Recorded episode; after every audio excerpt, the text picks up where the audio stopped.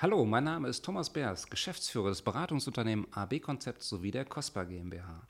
Herzlich willkommen zu einer weiteren Folge von Zu Tisch der Gastrotalk. Ich spreche mit meinen Gästen über aktuelle Themen aus der Großgastronomie, über dies und das und was unsere Branche gerade sonst noch so bewegt. Heute habe ich Johanna Schirmer zu Gast. Johanna ist Geschäftsführerin, Stiftungsvorstand und Gesellschafterin des Lebensmittelgroßhändlers Schwalenstöcker und Ganz GmbH aus Korbach in Hessen. In dieser Folge sprechen wir darüber, wie man über Nacht von einer Studentin zur Geschäftsführerin wird und wie sie als Coach und Mediatorin junge Menschen bei der Unternehmensnachfolge unterstützt. Unseren Podcast zeichnen wir im Restaurant Embassy bei Franks in der Altstadt von Düsseldorf auf.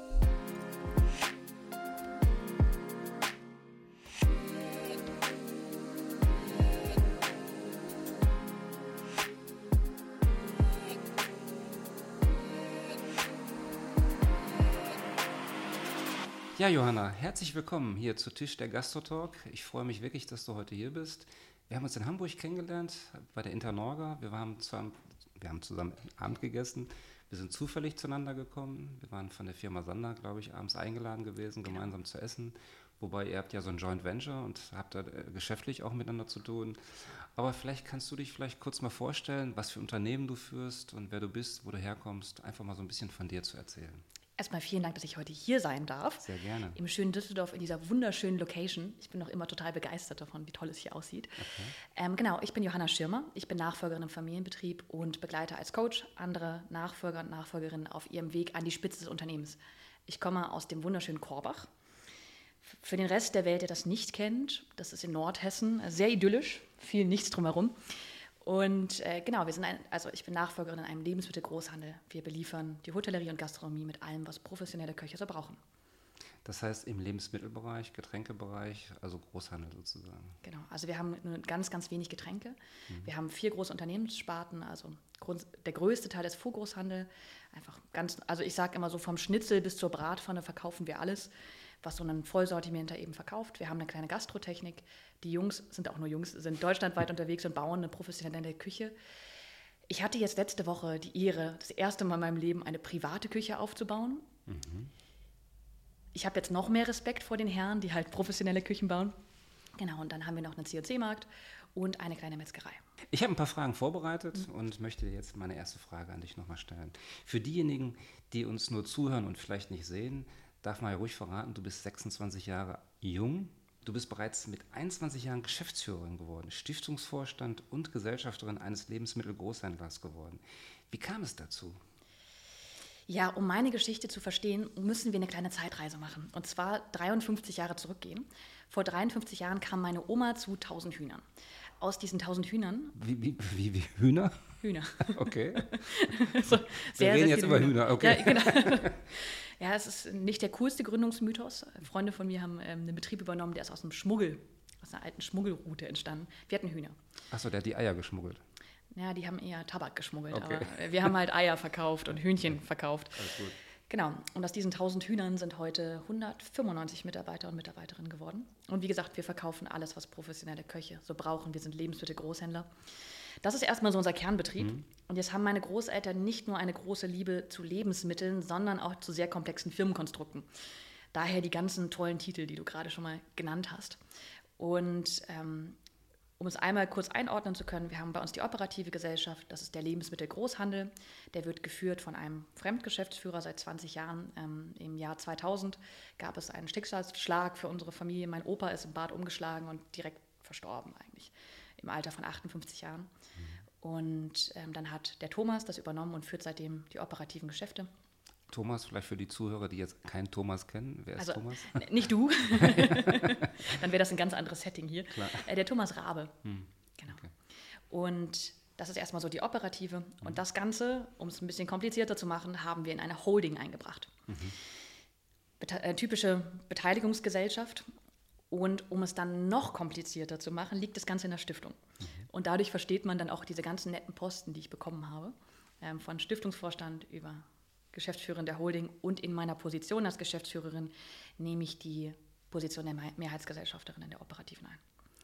Und das, Wunderbar, hast, ne? das bereits schon mit 21 Jahren, ist das richtig? Habe ich das richtig ja. verstanden? Wie kommt man mit 21 Jahren, wenn man vielleicht noch Träume hat, andere Dinge zu machen, sich so eine Aufgabe zu stellen? Ja, ähm, es tut mir leid, ich habe jetzt keine drei Tipps, wie man äh, möglichst über Nacht Geschäftsführerin wird. Das äh, hat nicht ganz so geklappt. Mhm. Äh, ja, ich durfte mit 17 den Aufbau von unserer Familienstiftung begleiten und das war erstmal ein richtig cooler Job. Okay. Also ich war da im Stiftungsrat und dann habe ich da ja, ist mal so vier, fünf Mal im Jahr hingefahren, hat Kaffee getrunken, interessanten Menschen zugehört, hat eine kleine Aufwandsentschädigung bekommen und super für den Lebenslauf was auch noch. Also mhm. bombig. Und ich habe dann von dieser Zuschauerbank aus den eigentlichen Nachfolgeprozess begleitet. Von, es sollte jemand anderes machen, weil wer, also es ist wahnsinnig. Ne, ich war damals 20, 20-Jährigen diese Posten zu ja. übergeben. Ja, und dann saß ich da schön und es kam dieser verhängnisvolle Tag, an dem ich morgens als duale Studentin aufgestanden bin und abends als Stiftungsvorstand und Geschäftsführerin wieder ins Bett gegangen bin. Diesen Karrieresprung werde ich nie wieder so wiederholen können. Das Ruhig geschlafen? Da noch, ja. ja, die, die Person, die das eigentlich machen sollte, hat sich dann entschieden auszusteigen. Und dann saß da noch ein Depp im Raum, der sich verantwortlich gefühlt hat und gesagt, naja, irgendwer muss es ja machen, dann mache ich's. Also jo. dein Ziel war es nie, ein Familienunternehmen weiterzuführen, denke ich. Ne? Warum nicht? Das ist, ich habe da mal ein längeres Video drüber gemacht. Ah. Und dann so in der Retro-Perspektive ist das ja alles total logisch. Also wenn man jetzt meine 16-jährige Johanna fragen würde, ja, hier Familienunternehmen, wie wäre es denn mit Nachfolge? Dann hätte ich da genau eine Antwort zu. Macht euren Kram ohne mich. Mhm. Schön. Mm, also erstmal grundsätzlich würde ich sagen, das Schwierige für Unternehmerkinder ist immer, man gefühlt kennt man alles. Also ich bin bei uns im Lager Inliner gefahren mit sechs Jahren. Ich bin vorne im C&C-Markt auf diesen Rollbändern gerutscht. Ich war ganz, ganz viel Zeit da und so kannte ich die LKWs, ich, kan ich wusste, dass wir irgendwas mit Lebensmitteln machen, ich kannte das Lager, ich kannte die, viele der Mitarbeiter und Mitarbeiterinnen. Aber so rückblickend hatte ich nicht so richtig eine Idee, was wir überhaupt machen. Also irgendwas mit Lebensmitteln. Ähnlich präzise war auch meine Vorstellung davon, was eine Geschäftsführerin so macht. Ich habe mich da sehr stark an dem Beispiel in der Familie meiner Oma orientiert. Mhm. Jetzt nehme ich dich mal mit. Wenn ich an meine Oma denke, dann mhm. sehe ich eine kleine Person, die sah mir sehr ähnlich, aber ging so bis hier, weiße Haare, und saß in einem Meer aus Beige. Also wirklich überall beige Möbel. Und meine Oma war sehr starke Raucherin. Das heißt, der, der Rauch kam immer von der Decke wieder runter. Also wenn ich an meine Oma denke, sehe ich sie wirklich in diesem Meer aus Beige. Rauchend im Beige sitzen. Ja. Und was sie halt gemacht hat, war, dass sie die Post gemacht hat und Portemonnaie sortiert hat. Und das sind beides sehr, sehr wichtige Aufgaben. Allerdings habe ich mich mit 16 schon gefragt, da war klar, dass ich dual studieren würde ist das jetzt meine Traumkarriere? Und muss ich so viel rauchen, ne? Ja, ja, ja, das war, war beeindruckend. Okay. Ja, das war dann, also wo ich mir dachte, das, das sehe ich jetzt irgendwie nicht. Das war so der erste große Punkt, dass ich keine richtige Vorstellung hatte. Der zweite war, ich wollte es allen beweisen. Ich wollte allen zeigen, dass ich das auch alleine schaffen kann und eben nicht immer nur Tochter von bin, Enkelin von bin. Und ich, deswegen wollte ich einfach weg. Ähm, und ich glaube, ich hatte den dritten Punkt vergessen. Ich wollte einfach nicht in Korbach wohnen. Ah. Und so rückblickend stelle ich mir wirklich die Frage, habe ich mich gegen die Nachfolge entschieden oder eigentlich gegen diese Vorstellung, rauchend, Portemonnaies ziehend in Korbach zu sitzen? Das rauchend in Korbach zu sitzen ist gut. Ja. Aber dann hast du Ja gesagt. Du hast gesagt, ich mache das. Ja, es, es, gab eben diesen einen Tag, wo schon klar war, also meine Oma war dementiell erkrankt, also mhm. es war klar, dass sie es nicht weitermachen kann. Und ich habe mich einfach verantwortlich gefühlt für unsere Mitarbeiter und Mitarbeiterinnen. Das waren damals 160. Mhm. Und wenn man, also eine Sache, die man sich immer wieder als Führungskraft vor Augen führen muss, ist, ich, also wenn eine Person bei uns arbeitet, dann beeinflusst das ja nicht nur die Person, sondern auch die Familie, die dahinter steht. Und wenn man jetzt mal ganz über den dicken Daumen rechnet, kann man sagen, Vater, Mutter, Kind, das sind ungefähr drei Personen je Familie. Und dann ist man mal schnell bei, was sind das, 160 mal drei, 480 Menschen, die davon abhängen. Und Korbach ist jetzt auch nicht Berlin mhm. oder Düsseldorf, wo man halt einfach sehr viele Jobs hat. Ja, dann habe ich gesagt, irgendwer muss es ja machen, dann mache ich es. Sozusagen ins kalte Wasser geschmissen worden. Und freigeschwommen. Learning by Burning. Ich habe irgendwann am Anfang gele ähm, gelesen, Unternehmer springen und bauen ihre Flügel im freien Fall. Das war das. Damit war ja quasi deine Lebensplanung quasi über Nacht verworfen worden, könnte ich mir gut vorstellen. Man hat vielleicht andere Ziele, andere Träume. Wie geht man mit dem Anfang 20 damit um, wenn man vielleicht andere Ziele gesetzt hat? Vielleicht wolltest du studieren, ich nehme es mal vorab. Vielleicht hast du ganz andere Dinge im Kopf gehabt, die du machen wolltest. Wie geht man damit um? Also erstmal, ich habe studiert. Ich habe zwar nur einen okay. Bachelor, aber ich habe studiert. Mhm. Ähm, ja, ganz am Anfang der Nachfolge war mir das gar nicht so bewusst. Ich hatte zwar ziemlich klar, was ich wollte, und ich wusste, dass ich nicht nach Korbach wollte, aber die haben mir das sehr, sehr, elegant verkauft. Und zwar haben die mir gesagt, ach, die Nachfolge, die machst du in acht Stunden im Monat nebenbei. Für alle, die das jetzt gerade hören, Thomas schüttelt mit dem Kopf. Ja. also, ja, das war eine Lüge. Okay. Und ich bin halt wirklich losgezogen und dachte, ja, acht Stunden im Monat, dann machst du eine 80-Prozent-Stelle. Ich hatte ein Angebot von einem Startup in Köln im Bereich Online-Marketing. Das war mein absoluter Traumjob. Und ich bin dann erstmal weg. Ich, ich habe gesagt, ich mache das, aber ich gehe nochmal reisen. Das ist mein großer Traum. Köln ist auch was anderes wie Korbach. Ja, Wittenberg ist nicht Paris und Köln ist nicht Korbach, genau. Aber gut, ich bin dann weg und ka dann kam irgendwann der Anruf. Mhm. So nach einem halben Jahr. Ich wollte ein Jahr reisen. Johanna, du kommst jetzt nach Hause. Okay, wie lange bleibe ich denn? Ja, drei Wochen. Dann bin ich nach Hause geflogen, habe mein Backpack schön in mein altes Kinderzimmer gestellt mhm. und dachte, ja, in drei Wochen reise ich weiter. Genau. Ich stellte sich raus, das sind keine drei Wochen. Aus drei Wochen wurden drei Monate, aus drei Monaten wurden fünf Jahre. Und nach drei Monaten habe ich dann mal meinen Rucksack ausgepackt und gemerkt. Die Frage hätte ich jetzt gestellt. Steht der Koffer noch da parat oder nicht? Nee, nicht mehr. Nee, nicht, mehr. mehr nee. Das war der erste Tiefschlag, dass mhm. ich dann gemerkt habe, so, okay, gut, das wird nichts mehr mit der Reise. Mhm. Der zweite Tiefschlag war dann wirklich zu realisieren, das sind niemals acht Stunden im Monat. Und dann habe ich in Köln angerufen und habe den Job abgesagt. Ja, klar war das das wird nichts. Mhm.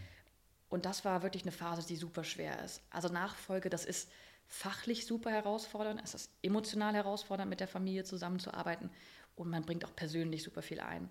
Also es war eh eine Situation, die viel zu viel Druck hatte für mich. Ich hatte super viel Angst zu scheitern. Diese fordernde Situation und dann noch diese, dieses, dieses Momentum von, warum muss ich eigentlich alle meine Träume aufgeben, um den Traum meiner Großeltern weiterzuträumen. Und das war ganz schwierig in dem Moment. Und das ist rückblickend weiß ich, dass das normal ist. Familienunternehmen drehen sich ganz stark um die Gründergeneration. Okay.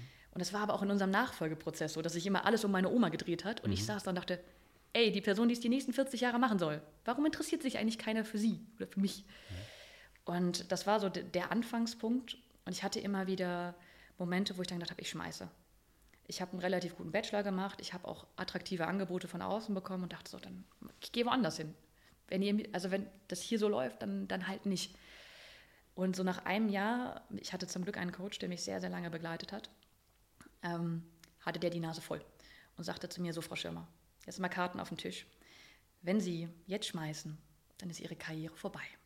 Och. Sie müssen da jetzt die nächsten drei Jahre durch dann war für mich klar, okay, mhm. gut, du kommst hier nicht mehr raus, du musst dich jetzt wirklich damit arrangieren. Mhm. Und habe dann daran gearbeitet, eine neue Perspektive für mich zu erarbeiten, zu gucken, was wäre gut für mich, wo, mit welchen Aufgaben möchte ich arbeiten, was sind meine Stärken.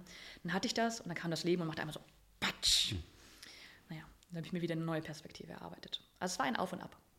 Da würde meine Frage vielleicht dazu ganz gut passen. Hattest du Personen in deinem Umfeld, die dich unterstützt und motiviert haben in dem Prozess? Du sagtest gerade, du hast einen Coach gehabt der dir Platz vom Kopf gesagt hat, du musst das jetzt durchziehen, aber ich glaube, das reicht ja nicht, um so eine Position zu beziehen und das auch entsprechend nach vorne zu bringen. Du hast von Ängsten gesprochen, du hast gesagt, dass du auch Angst hattest zu scheitern oder Fehl... Ähm, Entscheidungen zu treffen, so könnte ich mir das vorstellen. Hattest du Personen, die dich vielleicht da unterstützt haben, wo du sagst, Mensch, gut, dass ich die hatte? Ja, mhm. und ich glaube, das war, das ist der Grund, warum ich heute hier sitze. Dass ich zum einen ganz, ganz tolle Freunde und Familie hatte, die mich immer, also es gibt diese Tage, wo mhm. man abends nach Hause kommt und sich nur noch denkt, wie soll ich morgen da wieder hingehen, die mich dann wieder aufgebaut haben. Ich hatte aber auch ganz, ganz tolle Kollegen an der Arbeit, die Stunde um Stunde sich mit mir hingesetzt haben, mich ernst genommen haben und mein Wissen weitergegeben haben. Und ich hatte eben auch Coaches, die für mich da waren. Und dafür bin ich sehr dankbar. Ich weiß, dass ich heute nicht hier wäre, wenn ich nicht so tolle Menschen um mich herum gehabt hätte. Ich habe zwischendurch immer für meine Gäste so sechs Entweder-Oder-Fragen, um das ein bisschen aufzulockern. Ich würde jetzt einfach mal anfangen. Was ist wichtig äh, für dich? Lebenserfahrung oder Bildung? Man kann nicht beides sagen, ne? Doch, kann man auch, keine Frage. Beides. Beides. Äh, kochst du lieber selbst oder gehst du lieber essen? Selbst kochen. Selbst kochen. Ähm, Was nutzt du lieber, ein Tablet oder ein Notizbuch? Schreibst du lieber noch auf Papier, so oldschool oder bist du mehr digital unterwegs? Tatsächlich beides. Im mhm. Brief, äh, brieflichen, genau, im betrieblichen Kontext ist immer, irgendwann kommt der Versprecher, mhm. schreibe ich sehr gerne digital mit auf dem iPad. Aber wenn ich für mich privat für, ähm, schreibe, beispielsweise Reisetagebuch, dann schreibe ich gerne auf Papier. Ah, okay. Papier geht, hat einfach keine Akkuprobleme. Das ist Wo hältst du dich lieber auf? In einer großen Küche oder in einem großen Wohnzimmer? In einer großen Küche. Großen Küche. Dann die nächste Frage. Liest du gerne ein Buch oder würdest du eher einen Podcast dir anhören? Oh, du hast immer so schwierige Auswahlmöglichkeiten. ich lese total gerne, aber dadurch, dass ich so viel Auto fahre, höre ich auch super viele Hörbücher und Podcasts. Also, also beides. Beides wieder. Ist ja auch möglich, die Antwort. In anderen Podcasts ist das nicht möglich. Echt nicht? Mhm. Okay, ich bin da nicht so konsequent. Bist du eher der Realist oder Träumer? Realist. Okay, da hast du keine zwei, zwei Meinungen, dass du auch Träumer sein könntest oder eine Träumerin muss man ja sagen. Jetzt muss man aber auch sagen, euer, euer letzter Gast war so begeisterter Träumer, dass das für mich schon klar war. Wenn ich jetzt Träumer sage, dann habe ich aber eine ganz hohe Benchmark. Er, er, hat an seine Ziele ja auch geträumt, also er hat von seinen Zielen geträumt und hat ja immer davon geträumt, Barkeeper oder Bartender zu sein. Ne? Wir sprechen ja gerade von Nick Schenker. Und äh, das war schon interessant, wie er das so rübergebracht hat. Keine Definitiv. Frage. Wie haben die Mitarbeiter und Mitarbeiterinnen reagiert, als sie von deiner Nachfolge erfahren haben?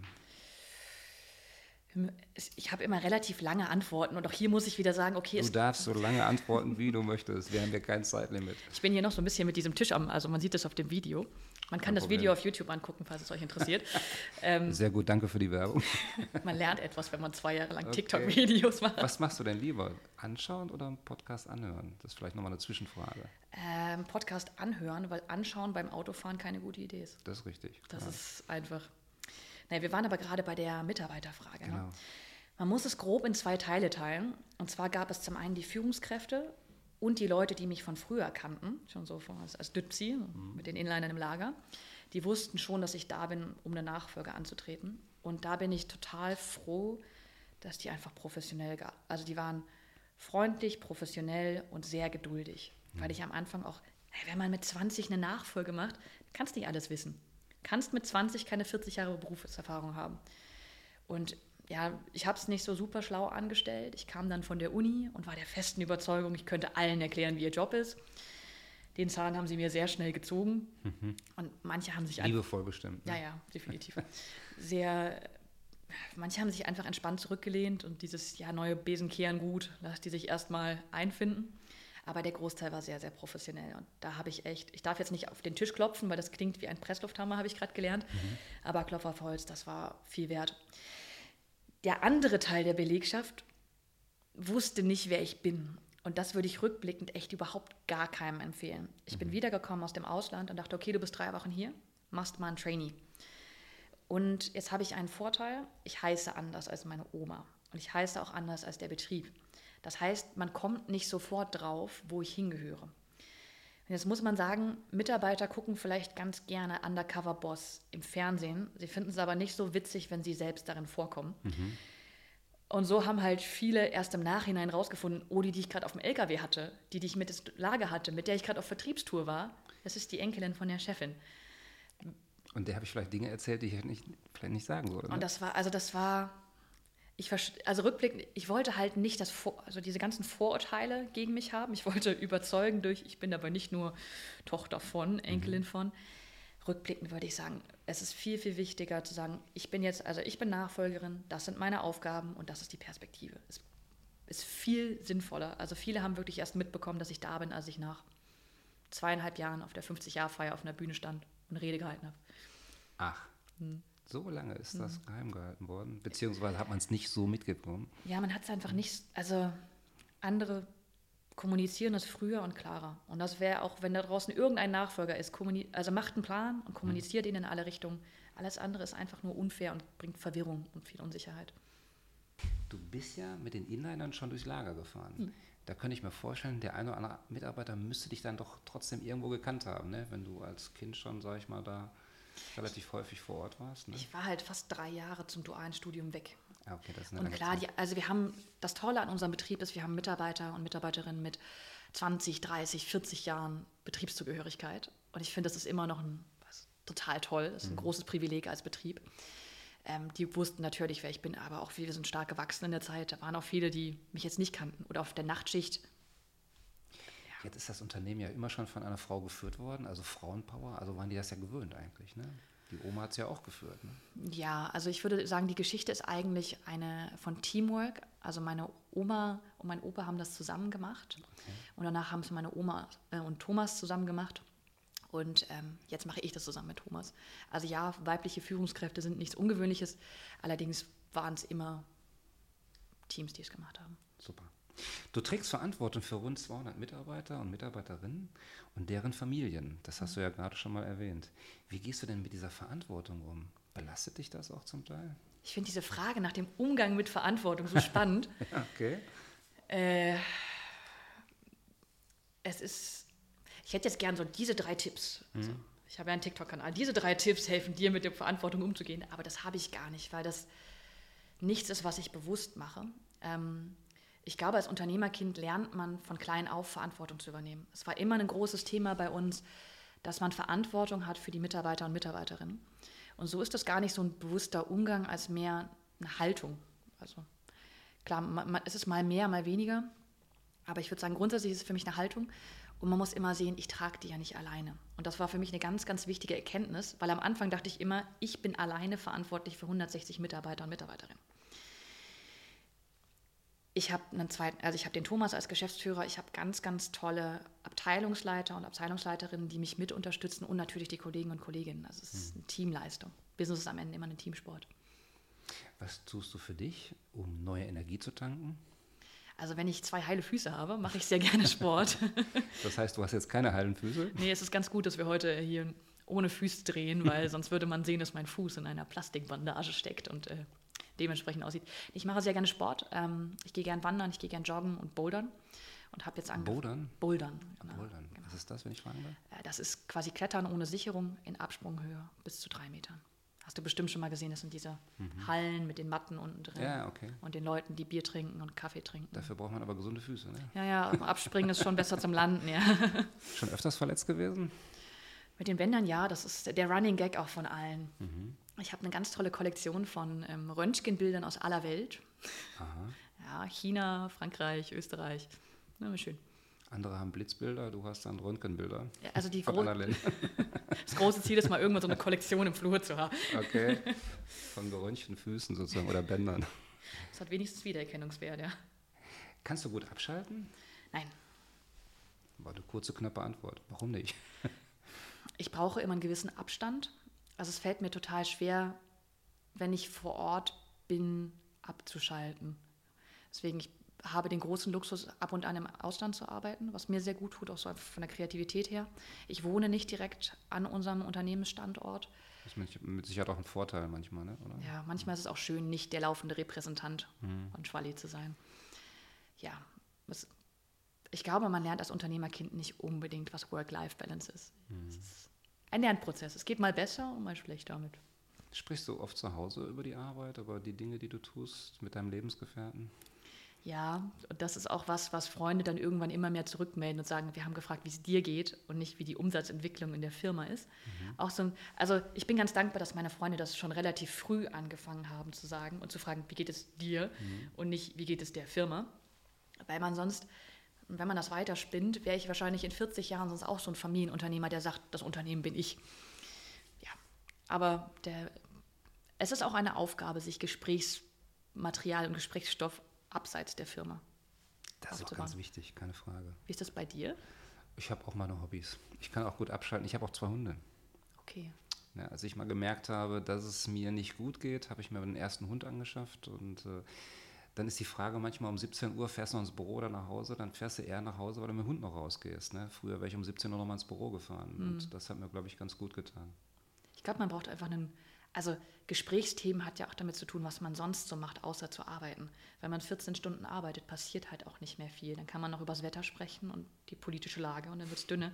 Ich glaube, die Konzentration geht auch vorbei. Ne? Ja. Und ich glaube, man muss schon klare Gedanken fassen können, ne, um so ein Unternehmen zu führen. Ich kenne das. Ich habe noch mal sechs Entweder-Oder-Fragen für dich. Ja. Was machst du lieber? Zahlst du lieber bar oder mit einer Kreditkarte? Mit dem Handy. Mit dem Handy, also quasi auch mit digital, Karte, ja. ne, mit Karte. Ne? Ja, die Frage kann ich mir fast sparen. Bist du eher sportlich oder kreativ? Sport hast du ja schon so ein bisschen in den Fokus gesetzt, aber man kann ja trotzdem kreativ sein. Ne? Also wenn ich im Urlaub bin, fotografiere ich sehr gerne. Ah. Jetzt nicht auf dem Niveau von Marcel und dieser tollen Ausrüstung hier, aber ich würde aber trotzdem eher sagen, im Alltag eher sportlich.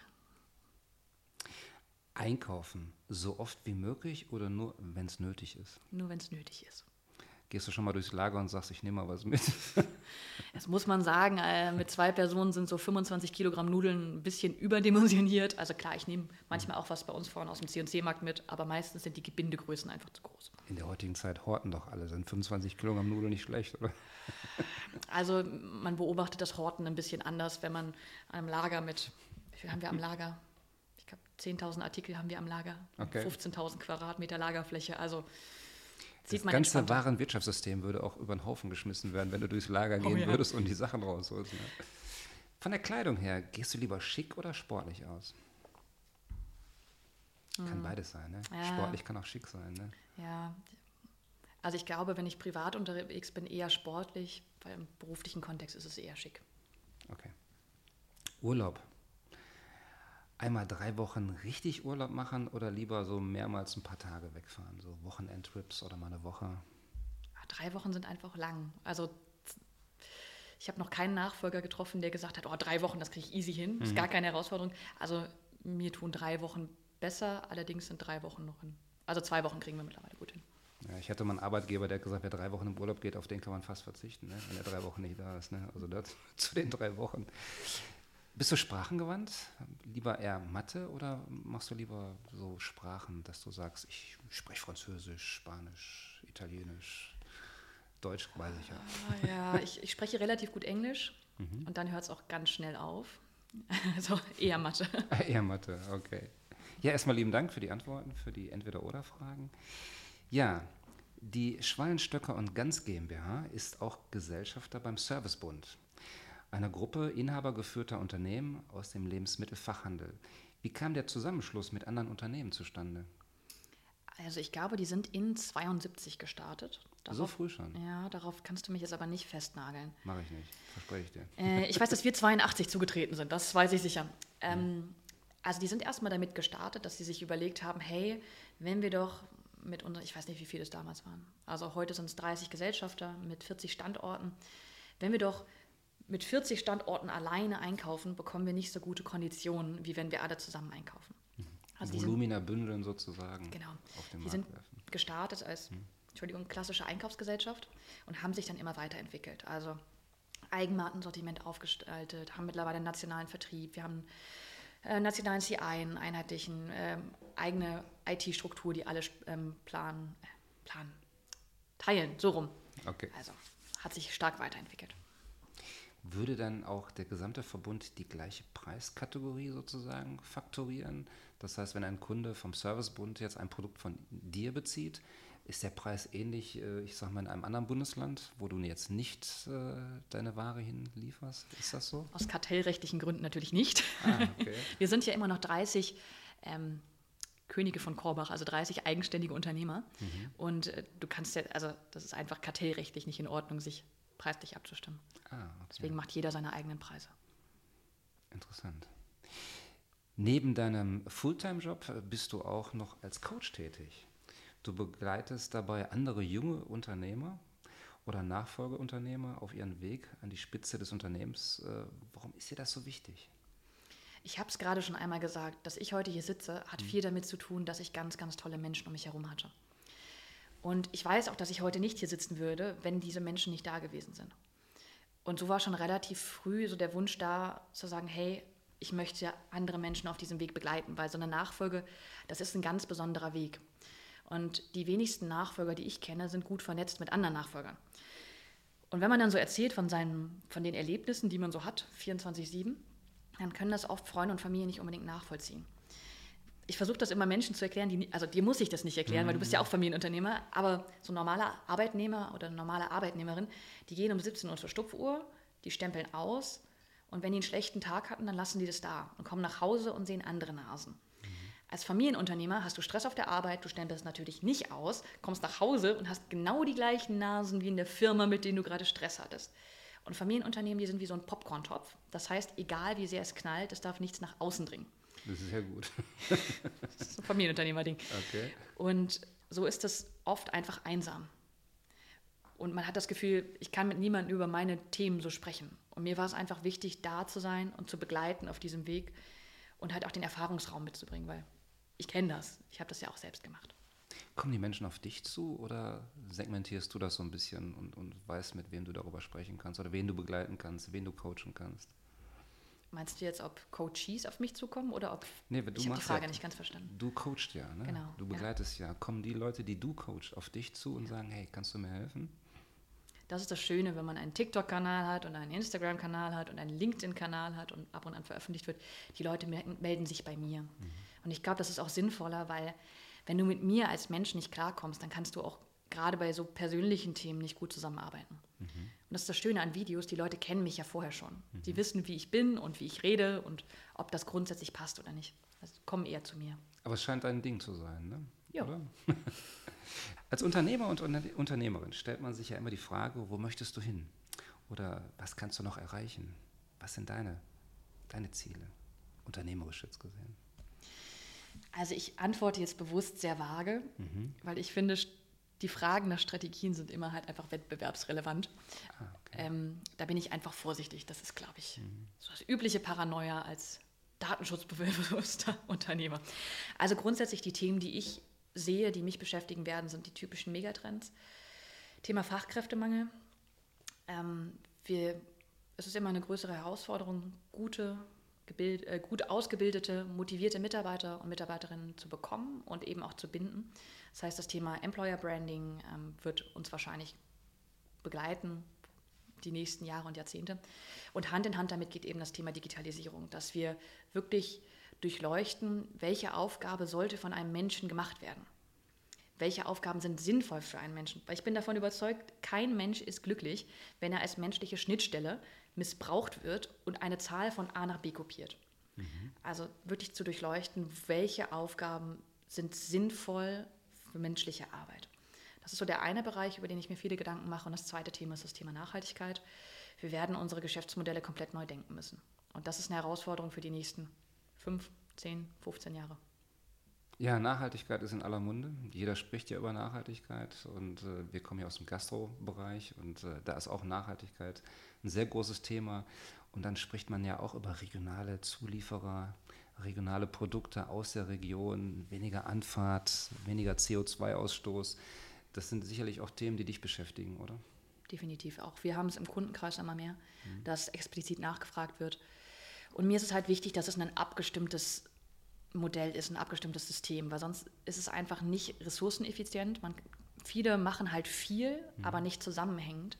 Und mir ist es halt wichtig, dass es langfristig aufgebaut ist, dass wir uns dahin entwickeln. Wir sind eben kein grünes Bio-Startup, das mhm. nachhaltige Socken produziert. Wir sind ein Familienbetrieb und wir müssen halt einfach in einem angemessenen Tempo uns weiterentwickeln. Jetzt seid ihr im Servicebund. Gibt es da eine Region, die abgestimmt ist oder abgesteckt ist, wie weit ihr sozusagen eure Produkte anliefern könnt? Ist das sozusagen geregelt in diesem Servicebund oder sind die Grenzen offen, wo ihr hinliefern könnt? Aus kartellrechtlichen Gründen ist das natürlich nicht abgestimmt. Mhm. Du hast allerdings einen sehr limitierenden Faktor und das sind die Lenkzeiten. Mhm. Also ein Lkw-Fahrer darf ja nicht endlos fahren und er muss ja immer hin und wieder zurückfahren, mhm. ohne seine Lenkzeiten zu überschreiten. Das heißt, es gibt eine natürliche Reichweite, die man halt fahren kann. Okay. Den Aspekt habe ich so nicht gesehen, weil oftmals gibt es ja auch so Pausen, die die Lkw-Fahrer machen und fahren dann weiter dementsprechend. Aber das Kartellrechtliche ist sicherlich ein Argument, ja, welches für euch recht wichtig ist, denke ich. Ja, aber auch bei den Lkw-Fahrern, mhm. die, die müssen ja auch gewisse Pausenzeiten dann mhm. einhalten. Da gendere ich mal nicht, weil es sind tatsächlich nur Herren, also die bei uns Hessen, arbeiten. gehe ich mal davon aus, wie das ähm, Zum Teil auch NRW und mhm. was ist das, Rheinland-Pfalz? Ein bisschen rein, aber der also Großteil also ist Großteil ist Großraum Korbach. Ah, genau. okay. Jetzt ist Korbach ja auch nicht der Nabel der Welt, hast du schon selbst gesagt. Ja. Und du sagtest Fachkräftemängel und auch vielleicht Mitarbeitermangel, der so adäquat nicht so schnell besetzt werden kann. Was kannst du tun, um den Anreiz zu schaffen, Mitarbeiter zu finden für den Kreis Korbach? Ein guter Arbeitgeber zu sein, sicherlich, aber. Also ich glaube, dass der, der eine Teil ist wirklich ein attraktiver Arbeitgeber zu sein mhm. und auch das Arbeitsverhältnis aus der Sicht von Mitarbeitern und Mitarbeiterinnen zu denken. Das ist ein Teil. Was aber ein großes Thema ist in Korbach, ist, da ist wenig Infrastruktur. Mhm. Also wenn man abends mal gerne feiern geht oder mal gerne ein Bier trinken geht, dann ist da nicht so viel. Also es gibt so zwei, drei Kneipen und dann wird es aber auch schnell dünn, äh, dünnem. Und mhm. wenn man sagt, ich möchte mich jetzt aber nicht mit dem Auto fortbewegen, dann wird es auch schwierig. Also ich glaube, der Aufbau von Infrastruktur ist super wichtig für die Region. Was wäre die nächstgrößte Stadt von Korbach aus gesehen? Kassel, Paderborn, Marburg. Ah. Alles eine Stunde Fahrt. Alles eine Stunde Fahrt. Und dann noch Landstraße sehr wahrscheinlich. Mhm. Wir fahren 40 Minuten bis zur nächsten Autobahn. Ah, okay. Ja, ich denke, die Zeit, ähm, die wir jetzt gerade begleiten, die du auch begleiten musst, die ist keine einfache Zeit. Du bist Jungunternehmerin, junge Geschäftsführerin und äh, wir wollen jetzt nicht nur mal über Pandemie und Krieg und solche Dinge sprechen, aber ich glaube, du hast gerade über Mitarbeitermangel gesprochen ähm, und Preissteigerungen, die ja im Prinzip in allen Segmenten sind, Energie und, und, und. Sind das Themen, die dich momentan sehr beschäftigen oder würdest du sagen, hm, ich habe hier gute Partner an meiner Seite, die mich da begleiten, wir haben gute Strategien, wir kommen gut damit zurecht. Gibt es Themen, die dich da jetzt gerade sehr berühren? Thema Warenverfügbarkeit ist einfach ein großes.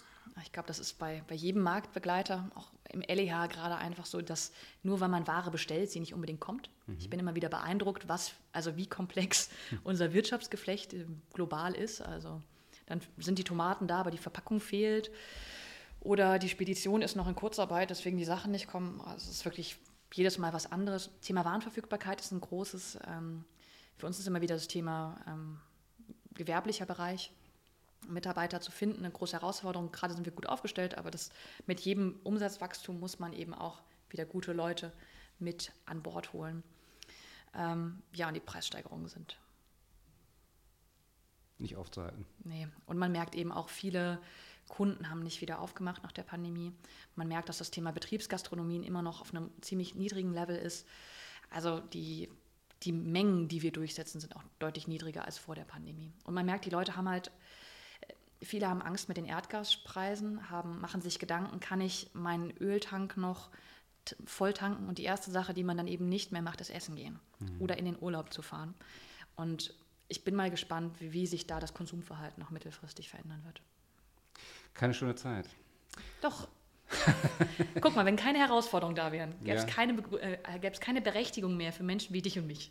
Das also. ist richtig. Das ist ein, fast schon ein schönes Schlusswort weil unsere Zeit geht so langsam zu Ende. Aber ich habe noch sechs Fragen an mhm. dich. Vielleicht kannst du die ja kurz und knapp beantworten, wobei das immer schwierig ist, muss ich zugeben. Frage 1. Äh, welche Werte spielen in deinem Leben eine große Rolle? Hm, Respekt, Kommunikation und persönliche Weiterentwicklung. Mit welcher Person würdest du gerne mal zu Abend essen? Mit dem Opa. Mit dem Opa. Okay. Mit ich deinem Opa. Genau, mit meinem Opa. Mhm. Weil mein Opa ist gestorben, da war ich drei. Mhm. Und wenn man so viel Zeit mit dem Lebenswerk einer Person sich beschäftigt, wäre es schon spannend, die Person dahinter mal kennenzulernen. Ich kenne ihn nur aus den Erzählungen. Tolle Antwort. Danke. Was für Gedanken können dir manchmal den Schlaf rauben? Mm, ich kann ganz gut mit fachlichem Stress umgehen. Also wenn man einfach viel zu tun hat, das kann man halt leicht lösen mhm. mit Arbeiten. Was mich dann nachts wach hält, sind wirklich, wenn es emotionaler Stress sind, Themen sind, die mich persönlich beschäftigen.